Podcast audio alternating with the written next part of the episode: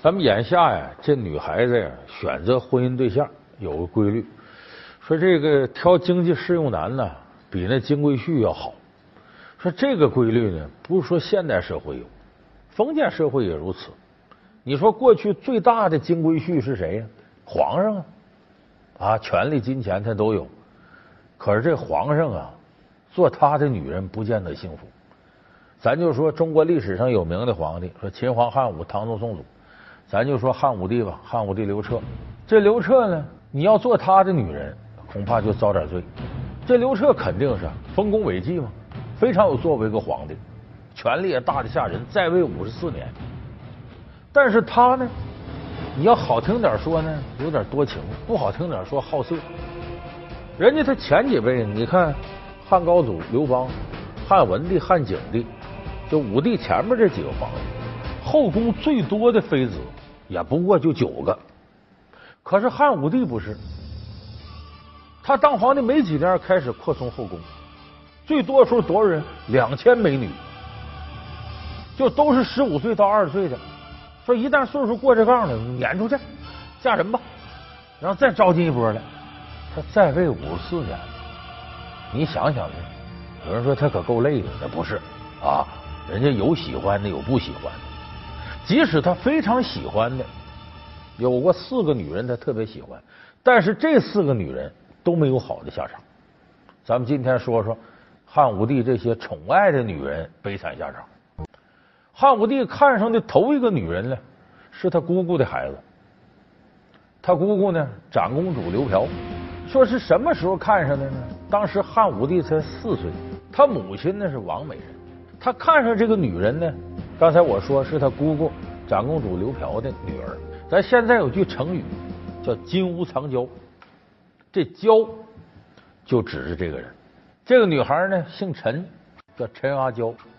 他俩是怎么见面的呢？这得说当时汉景帝啊在位的时候，这个长公主呢是景帝他姐姐，这个刘彻呢汉武帝呢是汉景帝的第十个儿子，就按道理怎么也轮不到他继位当皇帝。当时太子呢是刘彻的哥哥刘荣，刘荣的母亲呢是汉景帝当时很宠爱一个妃子叫丽姬。参见丽姬娘娘。这个长公主啊，她有心巴结这个丽姬，为什么呢？她儿子是这个太子，将来刘荣要继位啊，我要把我女儿阿娇嫁给他，这我女儿成皇后了，多好点事儿啊！你当初说要把阿娇和荣儿配成对。如今他们俩年龄都不小了，也该向太后请旨定亲了吧？太子娶良娣是该定亲，不过那个妾，我看就不用了吧。什么？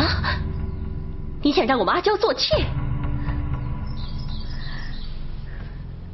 难不成公主觉得你那个宝贝女儿还有资格做良娣吗？我让蓉儿娶她做妾，已经很看得起她了。你们可别蹬鼻子上脸，给脸不要脸。你这丽姬直晃荡脑袋，为啥呢？这丽姬小心眼儿，记恨这个长公主。为什么？长公主是汉景帝他姐姐，她也想巴结自个儿弟弟，自个弟弟皇帝吗？这隔三差五的就弄美女干嘛？你这什么心思？什么意思？你这不要分我的宠爱吗？所以这丽姬呀，不同意这事儿。这当时把这长公主心里挺恨呐。李妙人，你敢得罪我，咱们走着瞧，我不会让你好过的。而这个时候呢，汉武帝刘彻他母亲王美人很聪明。有一天呢，这长公主呢带着这阿娇呢，哎，这漂亮小姑娘。刘彻四岁，这小弟弟跟姐姐在一块玩啊，小孩嘛，玩的挺有意思。你看咱们有时候吧，生活当中。哎，奶俩小孩啊，小孩可爱，男孩女孩一块玩。咱说，哎呀，你姑娘我儿子挺好的，咱俩做亲家吧，就开玩笑定娃娃亲。这个给我当女婿，这个给我当儿媳妇吧。这一看这个，咱都觉得挺好玩。这边俩大人呢，长公主和王美人都是女人，哎，也愿意聊点这个事儿。就说呀，这个那这个孩子嫁给我们孩子吧。完了，这个当时长公主说，我也有这心思啊。这个时候。触动了长公主的心事。好孩子，来，告诉姑姑，你见过阿娇吗？见过。有一次我搬柴火的时候路过交房店，看见过阿娇姐姐，她可漂亮了。是吗？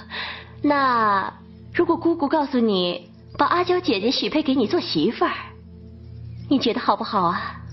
好啊！如果姑姑把阿娇姐姐给智儿的话，智儿一定会用金子造一座宫殿，把它藏起来。结果这个事儿呢，后来有人告诉给汉景帝，景帝说：“难得我儿子呀，这比我有出息啊！四岁就知道这买这个好房子，买商品房给媳妇住，没这个套不住媳妇，就觉得这两个人有缘分。就这么，汉景帝就同意了，说这门亲就定下来了。你跟这个跟我姐姐的孩子，这事就定下来。所以那时候，俩就定了这事。那么定了这事之后，这个长公主上心了，为啥？我的女儿嫁给刘彻，我得想法让我这姑爷最后能继位，所以他就拼命的在这个自个儿弟弟面前说骊姬呀和这个太子刘荣的坏话。到后来果然把太子刘荣废了，把骊姬打入冷宫。就这么，这个汉武帝刘彻顺利的继位了。继位之后名正言顺，陈阿娇就是他的皇后。一开始俩人很恩爱，但时间长不行。为啥？汉武帝没长性。再这个女的比男的大四岁，你往后一起成长过程当中，你就发现你要跟他越来越熟了，觉得这女的老得快。这汉武帝本身就好色，再一碰比自己大四岁，新鲜感没了，一点点又有新鲜血液补充到皇宫里头，他就多少冷落了阿娇。还有一点呢，这阿娇呢，过去这个皇后讲究，母以子贵，你不生养不行。阿娇不生孩子。啊，吃了多少药都没用，所以这汉武帝呢，越发的冷落他。这一冷落，阿娇一看坏了，说这个年轻漂亮的人不断进宫里，自己早晚要完蛋，恐怕这皇后都得被废了。为今之计呢，只有这时候再说，最毒妇人心就体现了，只有让汉武帝死。为啥？他死了，现在不管选哪个当皇帝，那我是太后，不是我儿子也不要紧，我也可以垂帘听政。我在后边我不失权利，可如果要这么继续下去，早晚有一天这刘彻得把我废了。所以作为个女人，她能想什么办法呢？请那些巫医神汉，在宫里念咒，就咒汉武帝。他找了什么？找了个女巫婆，他让这女巫婆穿上男人的衣服，天天俩人同吃同住，跟夫妻似的啊，就在天天念叨怎么把汉武帝咒死。后来汉武帝知道这事儿了，那不气死了，马上。把陈阿娇给废了。诏命皇后失礼，祸于巫祝，不可以承天命。即日起废皇后之位，收回所赐喜寿，贬长门宫幽居。钦此。这个长门宫在历史上很有名，司相传司马相如。写了一个赋叫《长门赋》，说《长门赋》怎么事呢？就陈阿娇在这宫里边，天天想念丈夫，后悔呀，整日以泪洗面。她就决定呢，想找个文人写个东西打动一下汉武帝。当时最有名文人司马相如，把司马相如请来呢，给他一千斤金子，你给我写篇文章，写汉赋。司马相如写了个《长门赋》，哎呦，写的凄凄惨惨，很感人。这是汉赋里的千古名篇。所以后世呢，诗词里有句话嘛，叫“千金重买相如赋，脉脉此情随诉”。就说汉武帝根本都没理这茬，你爱啥文章啥文章，我看你就讨厌。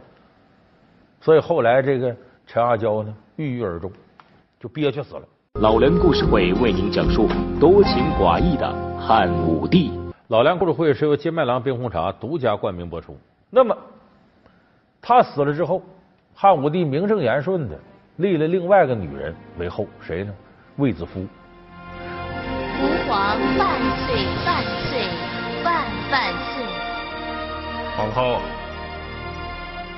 这个卫子夫有的人不知道，但是他弟弟鼎鼎大名，谁？卫青。他外甥鼎鼎大名霍去病，咱们都知道，匈奴未灭，何以家为？他家里事这卫子夫主女呢，是汉武帝刘彻他姐姐平阳公主的舞女。这平阳公主啊。和前面说他那姑姑长公主有类似地方，溜须自个儿弟弟，隔三差五整俩美女给自个儿弟弟送去，汉武帝还好这个，所以姐弟俩处的很好。有一回呢，这个汉武帝啊去祭祀祖先，回来的时候路过平安公主府，他姐说：“你看从这儿走，你还还在我这住一晚上，住有啥意思？嗯，有好事儿。”他姐姐把他整进来，整这进献上十几个美女，说：“弟弟你挑。”汉武帝看啊，不行不行，行行，都撵下去了。撵说：“那吃饭吧。”说喝酒这没意思啊，叫上几个歌女跳舞。卫子夫当时就上来跳舞来了。说他不在那十几个美女当中，怎么汉武帝看上他了？这个卫子夫有一头飘逸的秀发，一跳舞头发散开了，汉武帝看傻了，哇，好漂亮啊！当即就招卫子夫侍寝。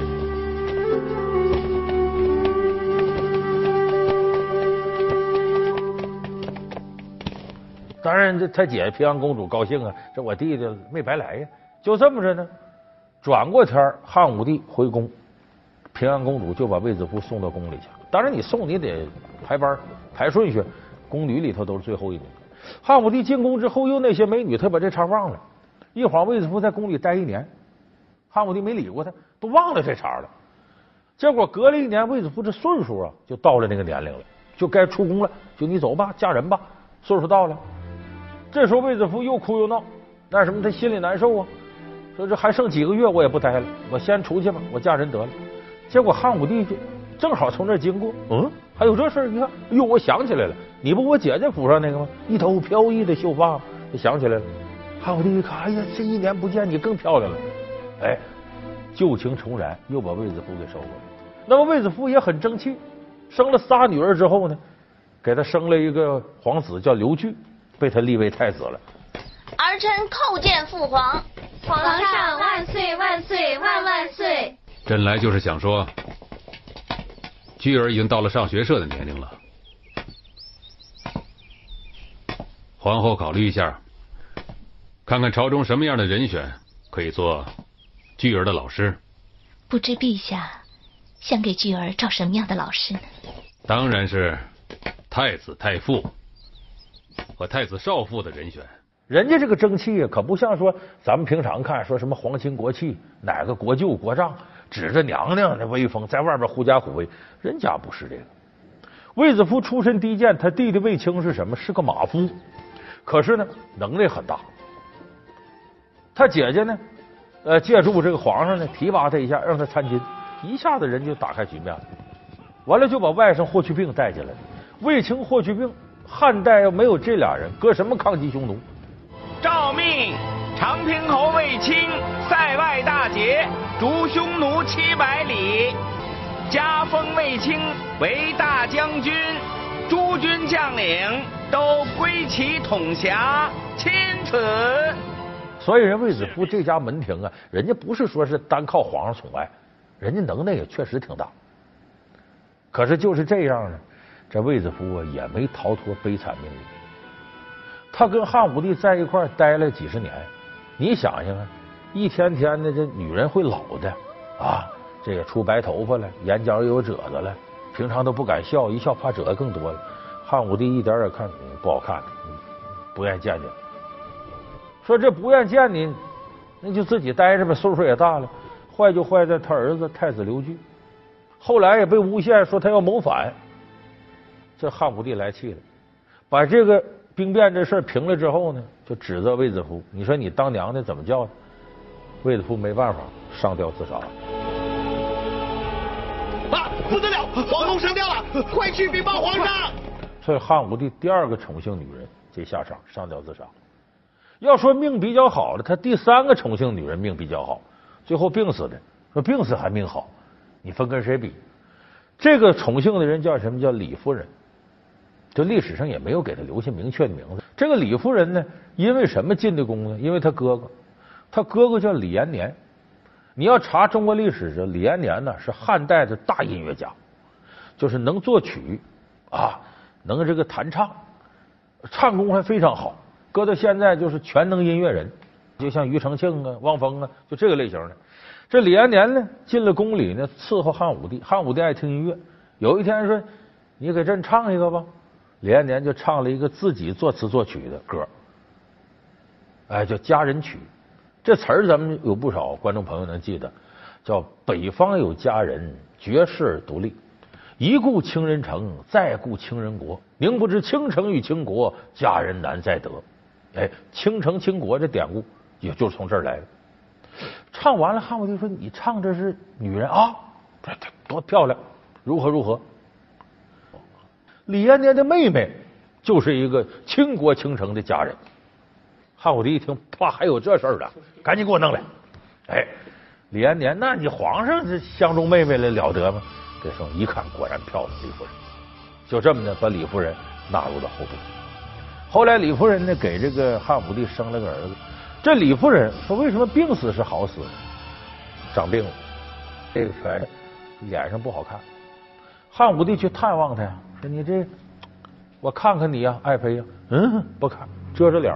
夫人，是朕。陛下，妾憔悴一节，无颜与陛下相见。不见你还曾个昔日美丽的年少，见了只怕令你嫌弃。臣妾身后留下一个皇子刘伯，还有哥哥李广利，要拜托陛下照顾。就这么的，这李夫人。不让汉武帝见她模样，死了。果然，汉武帝对他非常思念，找方士术士念经超度啊，然后找画师画李夫人以前的漂亮的样，挂到宫里头看呐，天天哎就思很是思念。但是他病死了，也没有保住他家人。他家里人自己惹事作。这个李夫人有个弟弟叫李绩，偷着到后宫跟有些妃子通奸，被汉武帝抓住了，结果祸灭满门。不仅是李绩满门抄斩，他哥哥，刚才我说那大音乐家李延年也给满门抄斩。他还有另外一个哥哥呢，是汉代的大将军李广利。因为当时啊，和大元国开战，在西北打仗，得以幸免。但说得以幸免，隔了有几年，这李广利琢磨呀，说我家这地位不稳，我得让我外甥昌邑王啊，就妹妹的孩子尽早登基。结果这一谋划。这不是有造反嫌疑吗？被汉武帝逮着证据了，把李广利一门也灭了。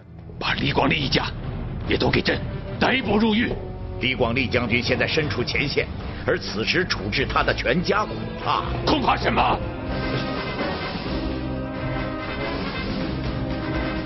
朕要看看他是大忠还是大奸。抓起来！诺。所以李夫人虽然病死了。让汉武帝思念他一辈子，却也没逃脱家族两次被灭门的悲惨命运。所以这李夫人是第三个，他第四个喜欢的女人呢很有传奇色彩。这个人呢叫什么？叫钩叶夫人。钩就是那个呃什么一钩两钩那个啊，钓鱼钩那钩。说怎么叫这么名字呢？说这汉武帝啊巡游天下，游到了这个河间府，到这之后呢，突然间。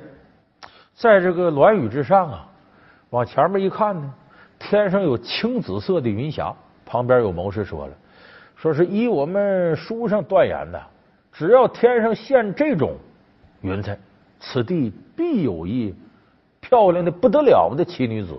就这么着，汉武帝下车，一有这事儿，那精神头老大了，找下边这些当官的找找，哎，说我们这是有个女的，漂亮的不得了，可她又挺怪，说怎么怪？她一出生啊，这手一看挺好的，但这拳头攥着，俩拳头攥，咋掰也掰不开。汉武帝说：“你这怎么攥呢？”说：“皇上，我也伸不开，就这么攥着，好像里边还有东西，我打不开。”汉武帝说：“啪，我来替你打开。”其实摸人手去了，哎，一掰，这俩手开了。一看呢，左右手掌心呢各有一只玉钩，就这么，汉武帝把他弄到宫里头去了。给他起个名叫钩叶夫人，哎，这钩叶夫人挺争气，给汉武帝生了个孩子，叫刘弗陵。陛下，陛下，奴才给您道喜了。何喜之有？钩叶夫人新添小皇子，小皇子又白又胖，一脸的贵相。这个刘弗陵啊，武帝很喜欢，就立这个刘弗陵为太子，要继位。说母以子贵，那这钩月夫人肯定是挺好吧？不是，因为儿子是太子，招来杀身之祸。为啥呢？汉武帝就琢磨了，这个钩弋夫人岁数太小，汉武帝在位五十四年，这时候他已经六十多岁了，大多了。当时那时候他已经在位那阵有四十多年了。说我这个青春不在了，可能没两年我就死了。可这钩弋夫人春秋鼎盛，二三十岁啊。你说我死了，他不得勾搭别的男的？往上说，秦始皇时期，他母亲赵姬，那不就是老公秦异人死了之后，先勾搭吕不韦，后勾搭嫪毐，遂乱后宫，给秦始皇添多大堵？你再往近了说，有吕后专权呢，他就是不是淫乱后宫的话，飞扬跋扈的，他这么年轻，这我这汉家江山够呛啊！那后来要不是陈平啊、周勃这些人，那险些老吕家。把我们老祖宗基业算起来，所以他一想，我既然立我这个儿子，我喜欢他，把他当做太子，我就得绝了他母后这支的势力。所以汉武帝心非常狠，下令处死钩弋夫人。如果今天朕就死了，你能够陪伴朕一块儿去吗？陛下，您是要让伊儿殉葬吗？怎么？你不愿意跟朕一块死？不是啊，陛下，不要，陛下。来人，把勾弋夫人交给廷尉。叶儿知道错了，死死。伊儿知道错了，陛下。所以今天咱们说了这几位：陈阿娇、卫子夫、李夫人，再加上这勾弋夫人，这几位，就这几位，你看汉武帝说宠爱他，说最后这些有悲惨下场，是因为汉武帝。容易变心好色吗？还真不是。汉武帝再好色，江山在他心里最重要，所以最终美人大不过江山。越是有作为的皇帝，那恐怕在他心里这种思维就越重。所以从现在思维角度讲，一个女人要想一生幸福，恐怕经济适用男比金龟婿要可靠的多。好，感谢您收看这期老梁故事会。老梁故事会是由金麦郎冰红茶独家冠名播出。我们下期节目再见。